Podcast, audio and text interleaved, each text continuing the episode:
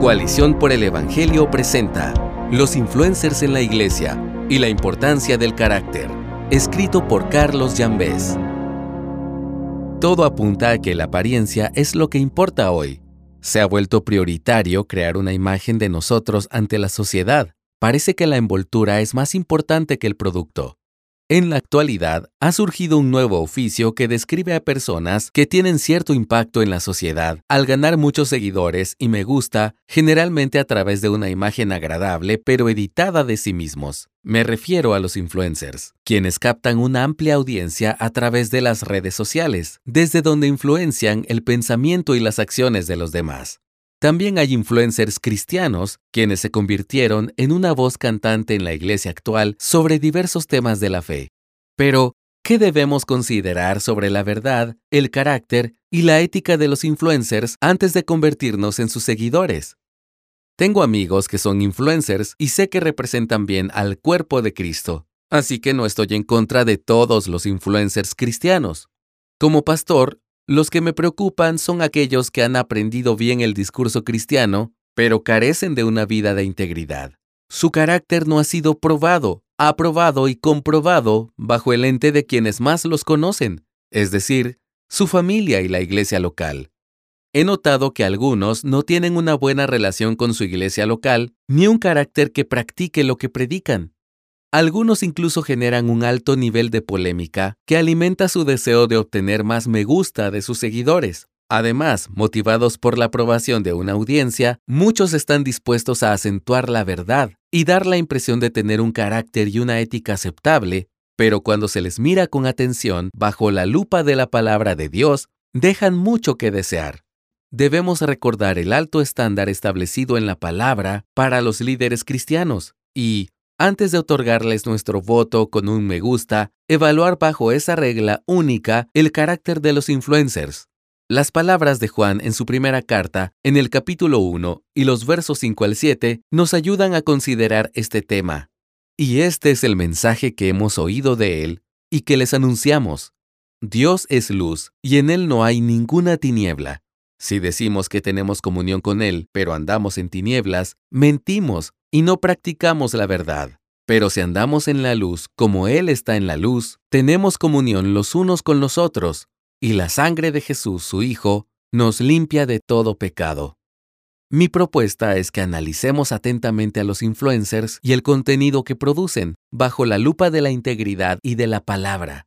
Si pasan la prueba, muy bien, excelente abracemos sus consejos y enseñanzas. Pero si no, considero que lo mejor no es otorgar nuestro voto de confianza con un me gusta, pues esto muy probablemente solo contribuiría a inflar su ego. Además, al hacerlo, se sugiere que no hay un precio que pagar para ser un líder cristiano. Pero sí hay un precio, que hasta que alguien lo paga, debería recibir el derecho de ser escuchado, es decir, cuando su trayectoria de integridad es un ejemplo a seguir. ¿Cómo evaluamos el carácter de un influencer? Si alguien quiere ser un influencer cristiano, creo que debería cumplir los requisitos de carácter que Pablo describe para los ancianos y líderes en la iglesia en 1 de Timoteo 3 del 2 al 3. Debe ser, pues, irreprochable, marido de una sola mujer, sobrio, prudente, de conducta decorosa, hospitalario, apto para enseñar, no dado a la bebida, no pendenciero, sino amable, no contencioso, no avaricioso. Algunas buenas preguntas para empezar a considerar a un influencer como un líder íntegro podrían ser, ¿en qué iglesia te congregas? ¿En qué ministerio sirves a tu iglesia? ¿Tu pastor y tu iglesia le dan el visto bueno al contenido que compartes? Si es casado, ¿cómo está tu relación con tu cónyuge? La creatividad de los influencers puede hacer una contribución excelente a la edificación del pueblo de Cristo, siempre y cuando los absolutos del carácter, la verdad y la ética establecidos en las escrituras no sean comprometidos por los me gusta.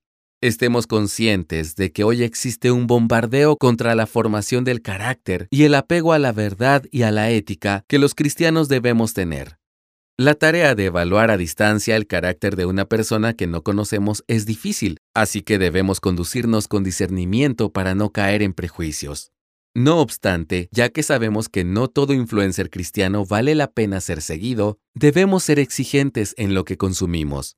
Aquí te ofrezco algunas preguntas extra para ejemplificar cómo evaluar el contenido de un influencer y considerar indirectamente su carácter. En su contenido, ¿se deja ver amor por la causa de Cristo y de la iglesia local o existe un espíritu de contienda? Se puede percibir un espíritu pacífico, de paciencia, de benignidad y de bondad en lo que está proponiendo. Se deja ver la fidelidad del influencer a su iglesia local, su hogar, su matrimonio, etc. Manifiesta dominio propio o, por ejemplo, existe una imposición de criterio sin considerar las opiniones o posiciones de otros dentro de un marco de respeto. Su contenido pasa la prueba de una hermenéutica sana. Y siguiendo lo que nos propone Primera de Juan 2.6, ¿se parece a Cristo la persona que crea contenido? Por un lado, recuerda que la acumulación de me gusta puede ser una medida de éxito para los demás, pero el verdadero éxito del cristiano está en su apego a la verdad del Evangelio y a la ética bíblica que demuestra un carácter aprobado. Al mismo tiempo, es importante tener en cuenta que, aunque un influencer te puede ayudar en algunos aspectos de tu ministerio o vida cristiana, no te puede ofrecer ayuda en otras áreas. Por ejemplo, en la oración debes rendirte solo ante Dios, a veces con ayunos, lágrimas y cansancio indecible. Allí cada uno debe ser auténtico y entregar la verdadera adoración que solo puede brotar de un corazón rendido ante el Señor. Además, en la iglesia local podrás encontrar líderes y hermanos que tengan una influencia presencial más duradera en tu vida que cualquier figura o comunidad virtual. Por último, a los influencers no cristianos presentémosles el Evangelio de la gracia de Jesucristo.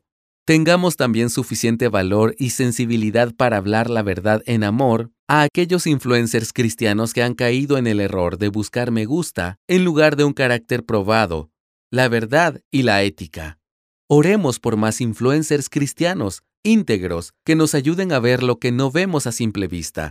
Oremos también por aquellos que la sociedad considera influencers, pero que no pasan la prueba del carácter, la verdad y la ética, para que se den cuenta de su pecado y corran al Evangelio de nuestro Señor Jesús. Gracias por escucharnos. Si deseas más recursos como este, visita coaliciónporelevangelio.org.